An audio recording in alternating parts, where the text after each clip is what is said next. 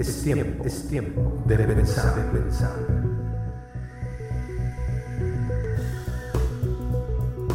Muchacho, estudio.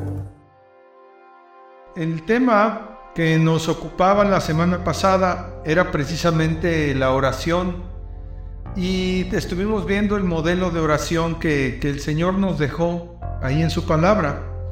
Vale la pena eh, siempre comentar que este modelo de oración lo hemos obtenido por deducción de las mismas palabras de Jesús, porque en el contexto en el que fue dicho, el mismo Jesucristo dijo, eh, no uséis vanas repeticiones, y eso pues ha sido para nosotros una, una guía muy importante porque aunque la escritura no dice como tal, este es un modelo de oración, por el entendimiento de cómo Jesús presentó este mensaje a sus discípulos, es que nosotros ahora podemos comprender que más que una repetición, porque él mismo habló en contra de hacer repeticiones, entonces eh, pues viene a ser una fórmula o un modelo que, que él nos presenta y habiendo desmenuzado sus partes, pues tiene mucho sentido,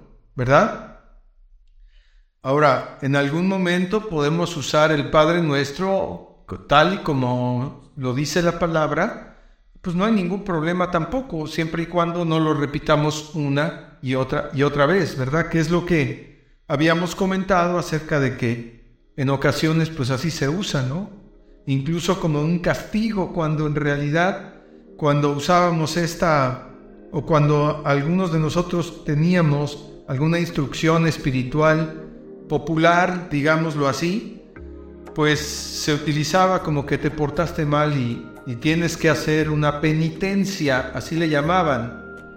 Eh, entonces, bueno, esto va totalmente en contra de lo que Jesús nos dice cuando Él está constantemente invitándonos a, orar sin cesar, a presentar ante el Padre nuestras vidas y estar allí con Él eh, pues adorándole, exaltándole, conociendo de Él, teniendo tiempo para escucharle y para oír su voz.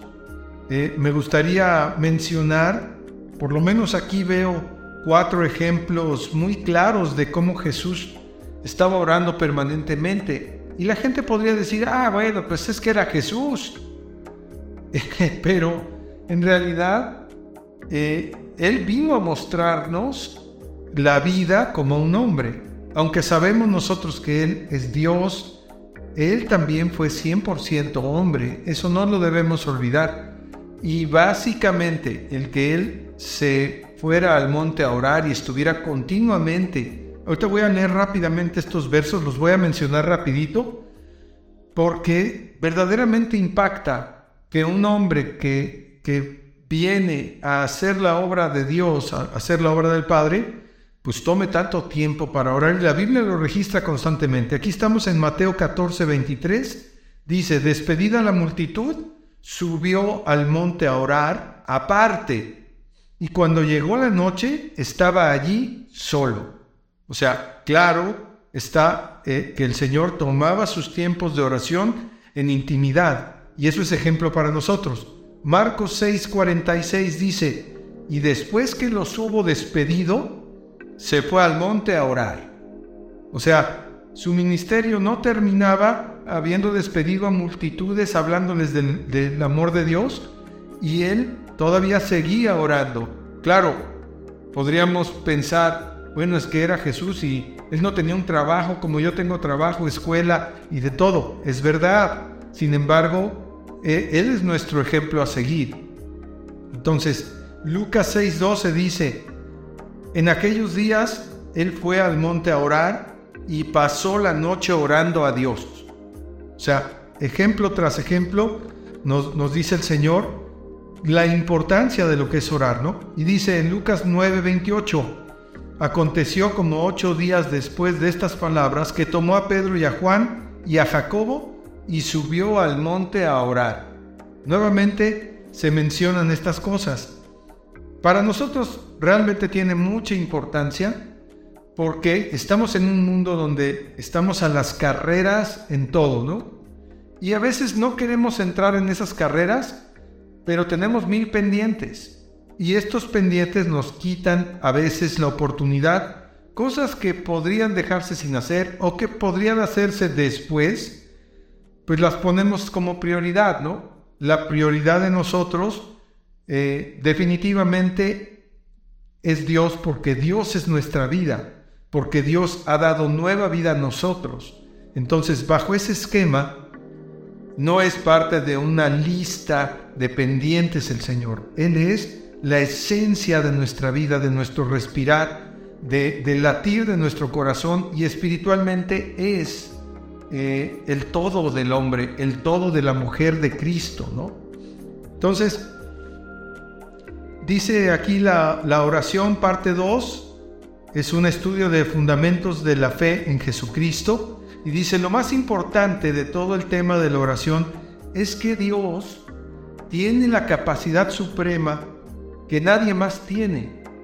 Es una capacidad total de poder escuchar simultáneamente las oraciones de todos los creyentes en el momento en que se necesite. Esa, ese potencial no lo tiene nadie. Nadie, nadie lo tiene, solamente lo tiene Dios. Eh, a veces cuando pensamos en cosas espirituales, a, a Satanás tristemente, sin decirlo, pero le concedemos como si fuera omnipresente también. Y Satanás no es omnipresente, no es omnipotente, no es omnisciente. Lo puntualizo porque Dios sí lo es. Y entonces cuando decimos que Dios puede eh, prestar toda su atención a la oración de una persona tan insignificante como nosotros, nos debería dar un gozo especial, una, una especial manera de sentirnos cobijados por el poder de Dios, porque Él es espíritu y verdad. Entonces, cuando Él pone atención a la oración de los justos, dice la Biblia que en el cielo se están acumulando esas oraciones y son como un incienso precioso, eso lo dice el libro del Apocalipsis. Dice que hay oraciones de los santos que están siendo acumuladas allá en el cielo. ¿Por qué lo hace el Señor? Eso no nos lo explica, pero se entiende que Dios ha escuchado cada una de nuestras oraciones por pequeñas que hayan sido. Entonces, lo que estamos aprendiendo acá es que eh, Él se agrada de nosotros. Y esa parte también es sumamente importante porque cuántas veces no podemos andar en una, en una vida cristiana donde decimos, ah, pues no siento a Dios. Y es que no se trata de sentir el Evangelio, no se trata de sentir. No está fundamentado el Evangelio de Jesucristo en los sentimientos humanos. Está fundamentado en la certeza de quién es Dios en la certeza de que Él es el que nos escucha, el que nos oye, el que nos guía. ¿Ok? Los sentimientos nos pueden engañar tremendamente porque el Señor es espíritu y verdad y Él se revela a nosotros de manera espiritual también, ¿no? Entonces, esto pues es muy nuevo a veces para nosotros, pero tenemos que acostumbrarnos a que en el momento en que te dispones a cerrar la puerta de tu aposento y entrar en comunión con Dios, tienes que tener la certeza total de que Dios te está escuchando. Número uno, porque Dios ya nos dejó su presencia en su Espíritu Santo.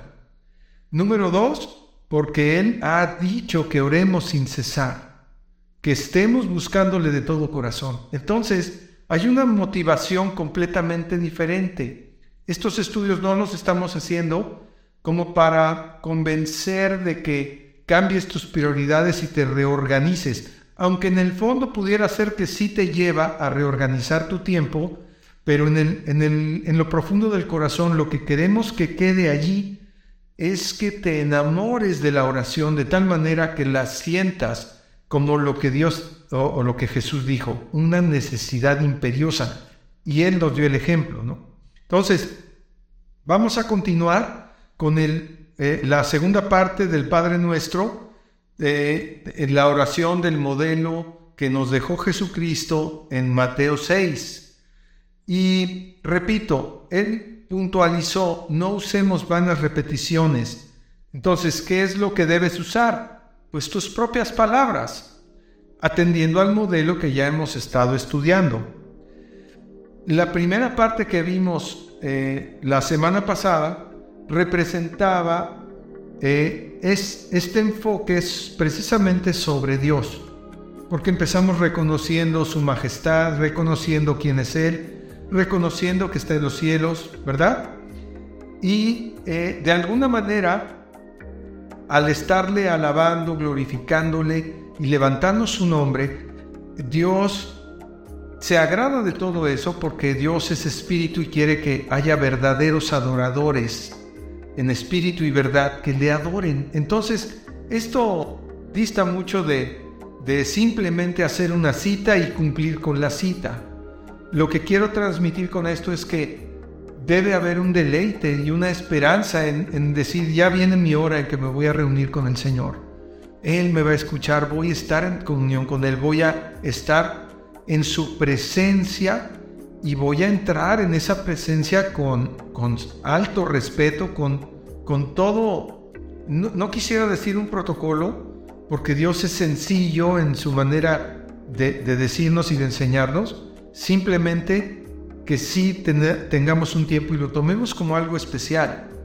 Estas son las bases de un cristianismo victorioso, y eso lo vamos a ver al final. Pero estamos sentando las bases de un cristianismo que pueda salir adelante en medio de todo el asedio, de todo el acecho, de toda la, la oposición que vamos a tener como cristianos. Es un hecho, y lo he repetido en algunas ocasiones, que el mundo está contrario a la voluntad de Dios. Y ahora nosotros, viendo que todo el mundo está corriendo para el trabajo y para aquí y para allá y haciendo pendientes y todo, nosotros Podemos disponer de nuestro tiempo primero del día y tal vez del tiempo final en la noche y en medio tal vez de otro tiempo. No lo sé, eso cada quien lo tiene que definir. Pero podemos decirle a este mundo, ¿sabes qué? Lo más importante para mí es mi Dios. Y no es porque yo sea religioso, es porque he entendido que Dios quiere comunión con, los hombres, con las mujeres que tengan fe en el Señor Jesucristo y que juntos podamos hacer la obra que Él nos mandó a hacer. Porque a final de cuentas ese es el propósito. Si proyectamos nuestras vidas a, a un tiempo futuro que no sabemos cuándo es, tal vez ya no estemos aquí, en esta tierra, ¿verdad? Entonces es maravilloso que el tiempo que nos queda podamos vivirlo en comunión, con gozo y en y en el gozo, precisamente lo que acabo de decir, el gozo de estar con el Señor. Porque no es una obligación, no lo hacemos por obligación, lo hacemos por el anhelo de ver a Dios, de, de, encontrarnos con Él, de sentir su presencia en Espíritu y de estar esperando la grandiosa manifestación del Señor cuando venga por su iglesia. Esa es la esperanza del cristiano. Entonces, vamos a entrar a la parte donde dice, eh, eh, este ya es el enfoque después del verso 10 de Mateo 6. Es el, enfoque que viene hacia nosotros. Primero nos enfocamos hacia el Señor, reconociendo su, magnífico poder y su, todo, todo lo que Él es, ¿verdad? Y reconociendo, por supuesto, nuestra posición como, como hijos adoptados en el reino de Dios y como criaturas de Dios, como hijos de Dios y ahora podemos enfocarnos en nuestra necesidad. Eh, en, este, en este caso, el Señor se va a la necesidad más básica. Por eso dice en el verso 11, el pan nuestro de cada día, dánoslo hoy. Es precisamente el reconocimiento, esta, frase es el reconocimiento de nuestra dependencia de Dios en lo más eh, importante que tenemos los seres humanos, que es alimentar nuestro cuerpo, ¿verdad? Ahora ya sabemos que el alimento de nuestro espíritu es la palabra de Dios. Y la oración también viene a ser un alimento para nuestra vida. Pero aquí, cuando dices, el pan nuestro de cada día, dánoslo hoy, hay dos factores ahí. El primero es el pan, ¿no?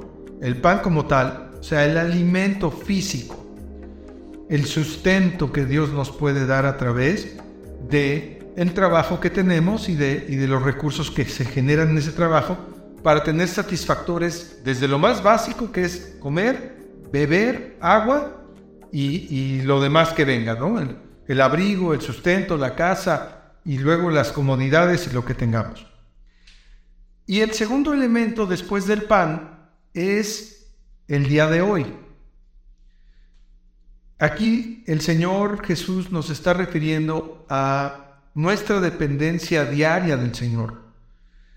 Eh, de alguna manera, vamos a verlo así, Dios quiere que vivamos al día espiritualmente. Eh, vamos a entenderlo claramente. ¿eh? No quiere decir que Dios esté en contra de, que tengas recursos, de que, de que tengas un buen trabajo, de que tengas ahorros o bienes materiales. No tiene nada que ver con esto. Lo que lo que tiene que ver es con que nosotros nos sincronicemos con la idea de que Dios quiere proveernos día con día del alimento de nuestra alma y del alimento de nuestro cuerpo y de nuestras familias. Él busca que haya una dependencia de Él. ¿Por qué? Porque el, otro factor o el otro esquema, mejor dicho, sería que nosotros dependamos de nosotros mismos. Y eso es un error que algunos cometemos, incluso ya siendo cristianos. En este caso yo les voy a relatar brevemente un testimonio de, de cómo yo tenía 10 años confiando en el Señor, pero en algún momento sin darme cuenta estaba yo preocupado, afanado, lleno de de cargas y de preocupaciones porque mi trabajo no estaba funcionando. Primero me quedé sin trabajo y después tuve otro trabajo que no estaba funcionando. Yo trabajaba de sol a sol y Dios a través de esta prueba de fe me enseñó que yo estaba dependiendo de mí mismo. Por eso hoy tomo este pasaje para darte ese ejemplo y decir eh, que Dios quiere que dependamos de Él, pero en realidad, ¿verdad? No que, nos, que digamos que dependemos de Él, pero en, en el fondo y en la realidad de nuestros corazones nos estemos tronando los dedos porque no sabemos qué vamos a comer hoy.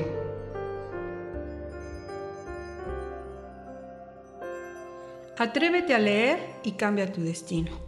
La Biblia es la voz de tu Creador y tiene todo el poder de su Espíritu para que tengas vida abundante. Este maravilloso libro te hará saber quién realmente eres y cuál es tu destino eterno.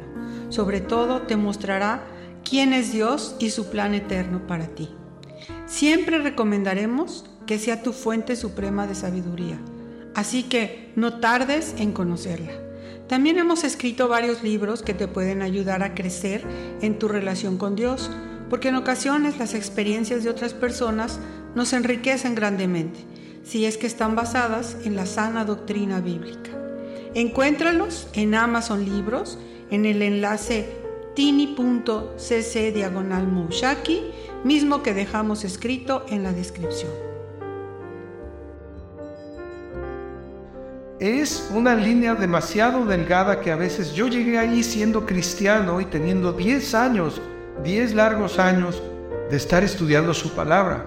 Hoy, por supuesto, que a las nuevas personas que entran a la vida con Cristo, pues yo les quiero ahorrar el trabajo de, de pasar por una prueba de este tipo. Entonces, por eso comparto el hecho de que podamos depender de Dios en el día a día y con una, con una profundidad de este pensamiento que nos haga sentir verdaderamente lo bueno que es Dios que nos provee, aún sin trabajar, el Señor te puede proveer. Claro que no estamos fomentando la holgazanería, estamos fomentando el trabajo, por supuesto, pero el pueblo de Israel se quedó sin alimento y en el desierto. y eran miles de personas. Y el Señor los alimentó con maná del cielo, un alimento que lo preparó el Señor y que curiosamente tenías que tomar la porción que te ibas a comer en el día. Bueno, que los israelitas se tenían que comer en el día. Eso es congruente con esta palabra. El pan nuestro de cada día, Señor, dánoslo hoy. Pero que podamos entender esto en realidad. Si viene las situaciones difíciles, que escasee el alimento, que escasee el trabajo, no te preocupes, por favor, porque el Señor es el que nos alimenta, el que nos da lo que necesitamos. Y Él lo va a hacer. Si, requiere hacer otro milagro más y hacer otro maná, tal vez lo haga porque Él es todopoderoso. Pero quiere que nosotros dependamos entonces, la temporalidad de esta dependencia es una herramienta que nos permite no estarnos afanando, no estar preocupados por qué voy a hacer, qué voy a tener, qué voy a vestir, qué voy a comer, ¿no? Y esto es grandioso porque puedes vivir una vida en Cristo con plena confianza de que hoy el Señor te va a sostener sin dudarlo. Él lo va a hacer porque Él es fiel a su palabra. Entonces, cuando está diciendo, pídanle al Padre el pan nuestro de cada día, el Señor está garantizando la provisión. No sé si lo percibes, pero Él está garantizando la provisión. Jesús no está, no está bromeando con esto, es, es algo sumamente importante pero está a la vez que nos lo está enseñando, lo está garantizando, porque Él sabe que al orar de esta manera el Señor te va a traer lo que tú necesitas, sea lo que sea. ¿eh? Y por supuesto que estamos hablando del sustento básico, ¿verdad? He, he visto y he oído comentarios de personas que no tienen que comer y de repente alguien toca la puerta, así literalmente hablando, abren la puerta y es una persona con una despensa.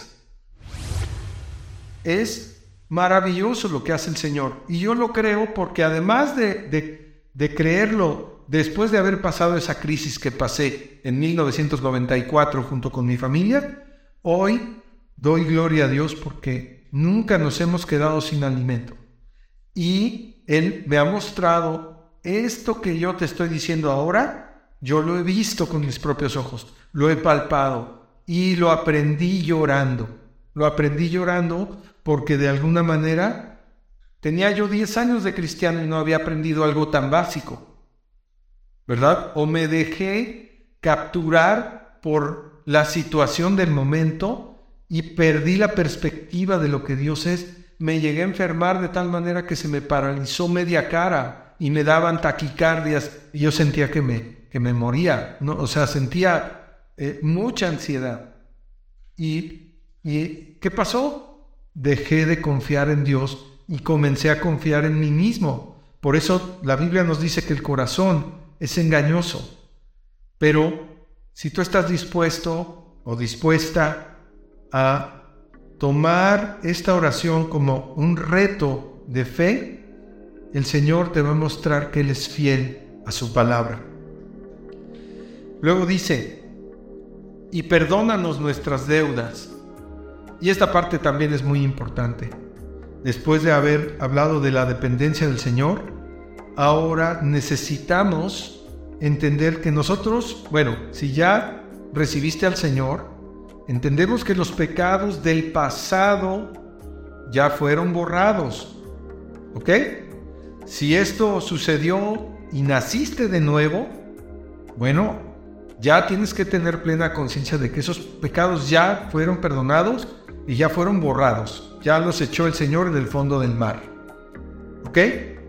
Ahora, en el día a día tenemos la tendencia a, a caer a veces, porque seguimos viviendo en la carne y en ocasiones no es algo planeado, que no debería ser, porque si ya estás en Cristo, pues nueva criatura, criatura eres y las cosas ya pasaron, las cosas viejas ya pasaron y ahora eres una nueva persona en Cristo. Pero Aquí nos está diciendo el Señor, que ores continuamente y que le digas perdónanos, en este caso eh, quizá no en plural, sino en singular, Señor, perdóname porque he hecho tal y tal y tal cosa. Y te estás refiriendo, por supuesto, a los pecados que has cometido posteriormente a tu conversión.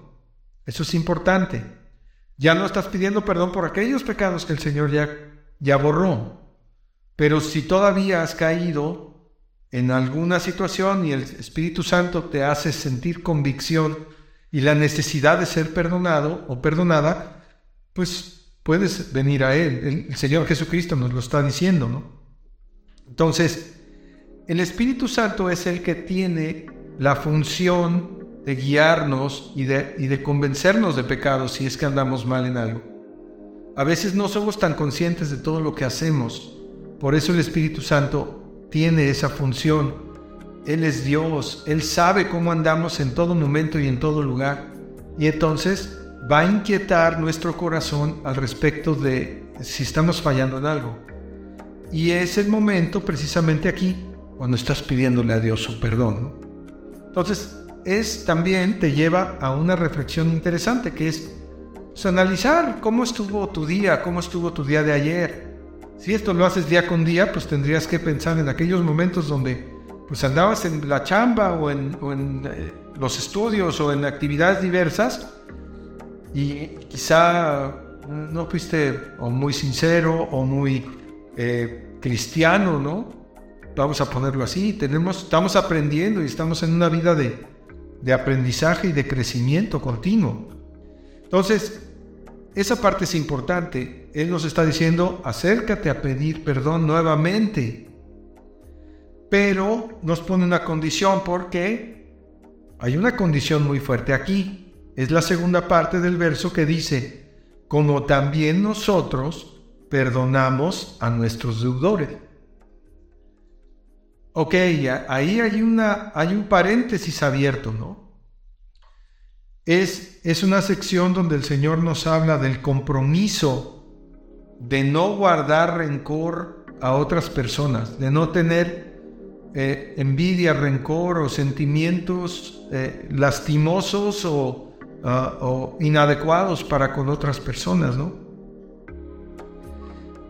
porque ese resentimiento y ese, ese rencor representa en sí mismo un pecado para con Dios.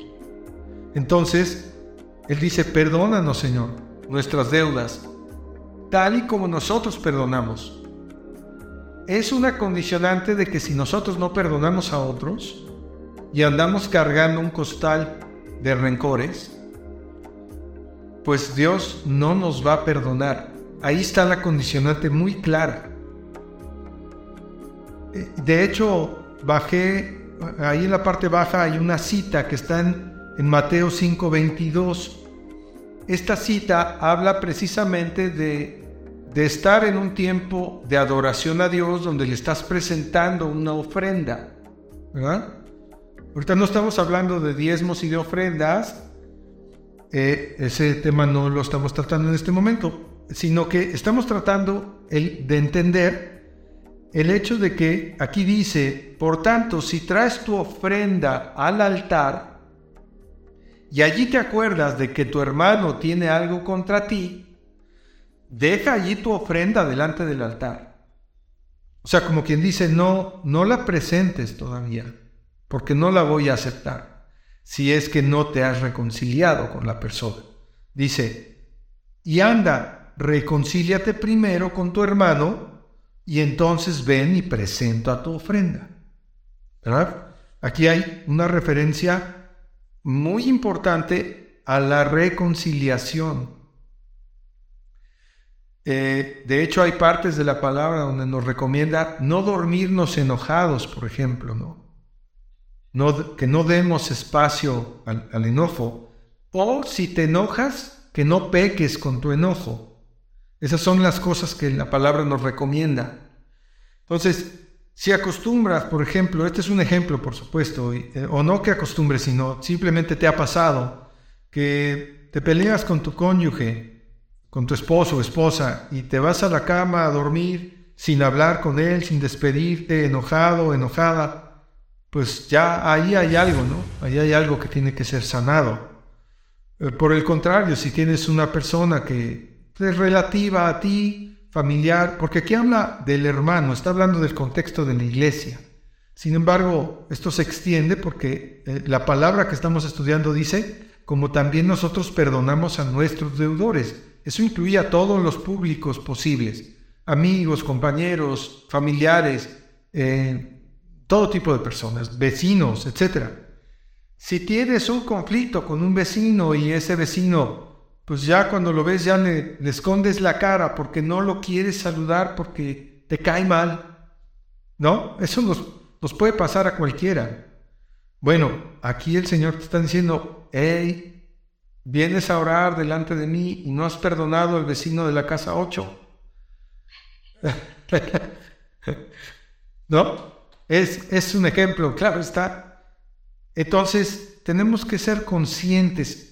¿A qué nos llama también esta palabra? A que cuando entramos en oración, entramos en una oración que, que dispone plenamente de nuestra conciencia de cómo está nuestra vida. O sea, no entramos ahí como vamos con toda prisa, no, entramos con calma, habiendo meditado, bueno, cómo estoy hoy, cómo me siento, cómo, cómo he actuado, etcétera. Es una oportunidad para que entremos a este tiempo de oración preparando el tiempo para saber qué le vamos a decir al Señor y también este, conscientes de que no tengamos conflicto con nadie, porque eso es un estorbo para nuestra oración, ¿no?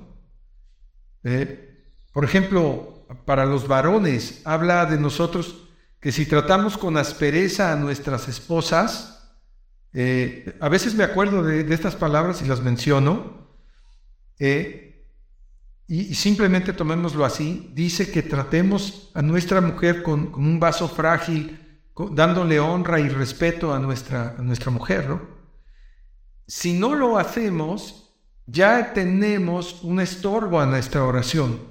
¿verdad? Porque Dios está pidiendo que seamos amables, que seamos buenos con ellas. Y a veces caemos en el error, ¿no? Pero tenemos la oportunidad al momento de ir a orar. Espérame, dejo un momento mi oración y voy con mi esposa o con mi esposo y, ¿sabes qué? Te quiero pedir perdón. Ayer me porté mal en la situación, me rebasó, me sentí mal, me enojé, pero te pido perdón porque te, te falté al respeto, no sé, lo que, lo que tú quieras, ¿no? hay que pedir perdón porque el Señor toma estas acciones para después Él perdonarnos a nosotros. Es importante. Entonces, que no caigamos en esa situación, ¿no? Y si caemos, pues tenemos acceso libre con el Señor, porque Él es fiel y justo para perdonarnos nuestro pecado y limpiarnos de toda maldad. Eso es lo maravilloso de Dios, que aun cuando hubieras pecado, es diferente a los pecados que hacemos de manera deliberada, ¿no? Que hasta los planeamos. E, eso es terrible, no debiéramos hacerlo. Pero si en el reaccionar de tu diario vivir para con las personas tenemos algún conflicto, necesitamos arreglarlo. Y pedir perdón eh, es una maravilla porque al pedir perdón Digo, salvo que la otra persona sea verdaderamente muy orgullosa y todo, pues te va a decir, no, yo no tengo nada que perdonarte. Tal vez te topes con eso, pero tú ya pediste perdón y si hubo alguna ofensa de la otra persona, ya lo perdonaste. Porque el perdonar es como soltar, como quitar ligaduras, quitar una cuerda eh, con la que amarraste a esa persona y te la amarraste tú. ¿no? Es, un decir, ¿verdad? Eh, entonces, este tipo de cuestiones se resuelven en la oración diaria. Y por eso es maravilloso que Dios nos convoque a orar y a pedir perdón.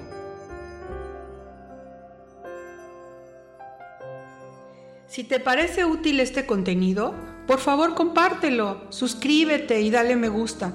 Con esto ayudarás a más personas a ser transformadas por medio de la renovación de su entendimiento. Recuerda que tú puedes ayudar a salvar una vida. porque ahora sabes y crees que solo Cristo salva. Muchas gracias.